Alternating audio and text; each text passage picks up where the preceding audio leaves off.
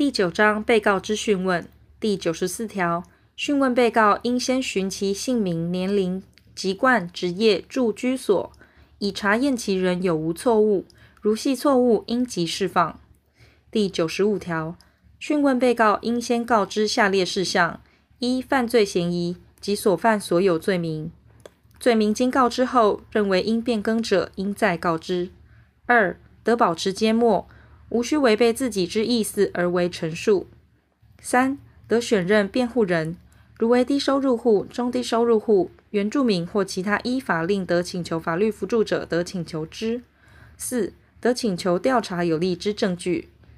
无辩护人之被告表示已选任辩护人时，应即停止讯问，但被告同意续行讯问者，不在此限。第九十六条，讯问被告。应予以辩明犯罪嫌疑之机会，如有辩明，应命就其始末连续陈述；其陈述有利之事实者，应命其指出证明之方法。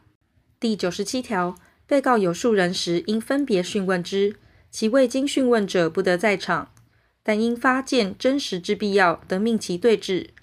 被告亦得请求对质。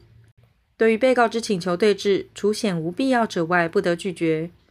第九十八条，讯问被告应出以恳切之态度，不得用强暴、胁迫、利诱、诈欺、疲劳讯问或其他不正之方法。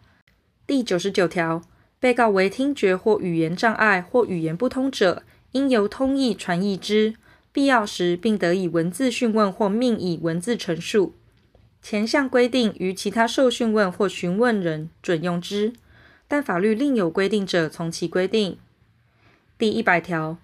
被告对于犯罪之自白及其他不利之陈述，并其所陈述有利之事实与指出证明之方法，应于笔录内记载明确。第一百之一条，讯问被告应全程连续录音，必要时并应全程连续录影，但有急迫情况且经记名笔录者，不在此限。笔录内所载之被告陈述与录音或录影之内容不符者，除有前项但书情形外，其不符之部分不得作为证据。第一项录音、录影资料之保管方法，分别由司法院、行政院定之。第一百之二条，本章之规定于司法警察官或司法警察询问犯罪嫌疑人时准用之。第一百之三条，司法警察官或司法警察询问犯罪嫌疑人，不得于夜间行之，但有左列情形之一者，不在此限。一、经受询问人明示同意者；二、于夜间经拘提或逮捕到场而查验其人有无错误者；三、经检察官或法官许可者；四、有急迫之情形者。犯罪嫌疑人请求立即询问者，应及时为之。称夜间者为日出前、日没后。